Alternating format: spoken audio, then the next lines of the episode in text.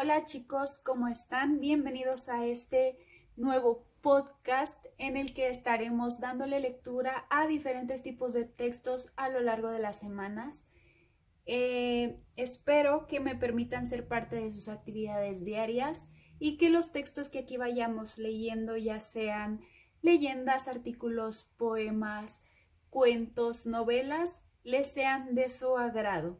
Sin más por el momento, comenzamos con este nuevo episodio. En este capítulo y debido a que ya se acerca esta fecha tan especial, tan tradicional aquí en México que es el Día de Muertos, vamos a estar platicando un poco acerca de esta tradición.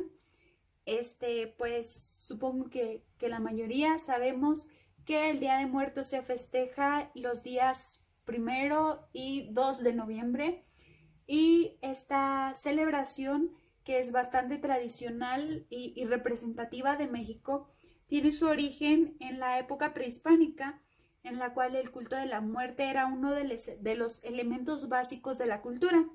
Cuando alguien moría era enterrado envuelto en un petate y sus familiares organizaban una fiesta con el fin de guiarlo en su recorrido al Mictlán.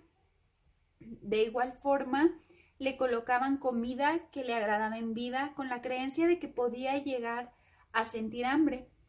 El Día de Muertos, en la, versión, en la visión indígena, implica el retorno transitorio de las ánimas de los difuntos, quienes regresan a casa, el mundo de los vivos, para convivir con los familiares y para nutrirse de la esencia del alimento que se les ofrece en los altares puestos en su honor. En esta celebración del Día de Muertos, la muerte no representa una ausencia, sino una presencia viva. La muerte es un símbolo de la vida que se materializa en el altar ofrecido.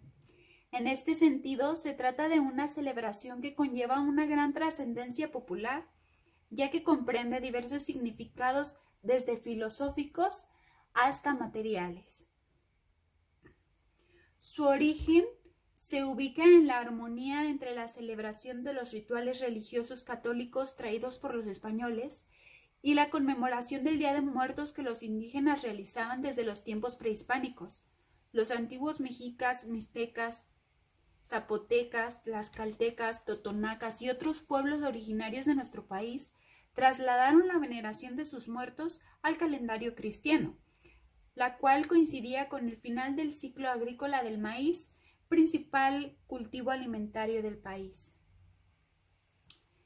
La celebración del Día de Muertos, como les decía, es el día primero y 2 de noviembre, ya que se divide en categorías de acuerdo al calendario católico. El primero de noviembre corresponde al Día de Todos los Santos, que es dedicado al Día de Muertos de los Muertos Chiquitos o los niños.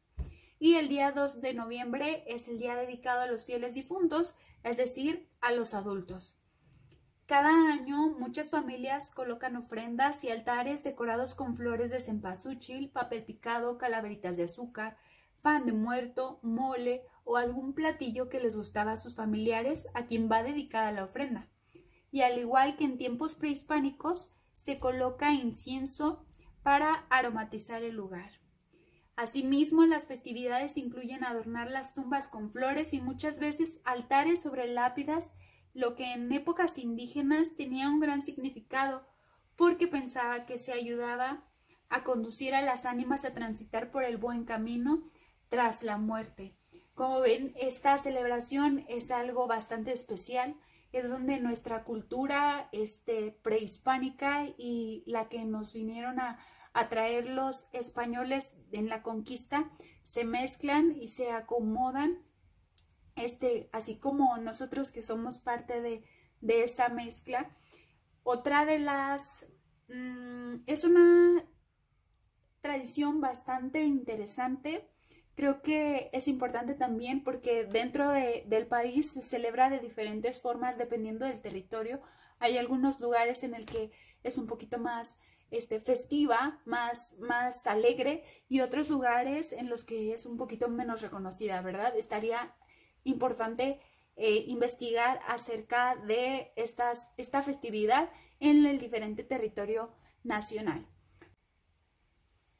Otro gran personaje icónico y bastante representativo de nuestra cultura mexicana, este, especialmente en estos días, es la Catrina, un personaje este, bastante eh, representativo, original, este, parte de nuestra cultura, que surgió en hace más de, de 100, 100 años de historia que este personaje surge en sus inicios como una burla, a los indígenas que se habían enriquecido y menospreciaban sus orígenes y costumbres.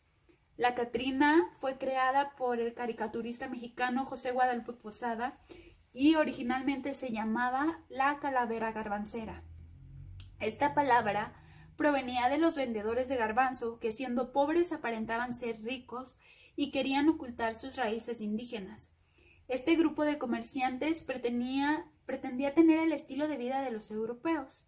La crítica social la supo plasmar magistralmente en esta caricatura y le dio fama a nivel mundial a José Guadalupe Posada. Posteriormente también la Catrina aparece en un mural.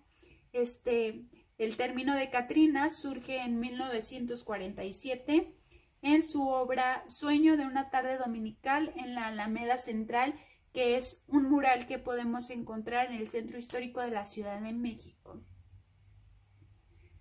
Eh, en esta obra aparece el artista que es José Guadalupe Posada del lado derecho. A la izquierda también se puede ver, este, contemplar una versión infantil de Diego Rivera y por detrás no podía faltar una reconocida pintora que también es icono de la cultura mexicana, Frida Kahlo. Mm, hoy en día la Catrina este, va adornada con sombreros, flores y es bastante, este, bastante utilizada en las fiestas de disfraces, especialmente en estas fechas y es bastante representativa a nivel mundial. Creo que es un personaje que sí o sí se conoce en el mundo y es un personaje mexicano. Este, esto sería todo de, de este pues primer programa Espero que les haya sido de su agrado este primer programa dedicado especialmente al Día de Muertos, esta festividad tan importante en México, tan representativa y que este también pues estas semanas vamos a estar teniendo un especial de Día de Muertos con diferentes relatos de terror y leyendas para que ustedes sigan también escuchando este programa. Nos vemos luego, nos escuchamos luego. Espero les haya gustado. Bye.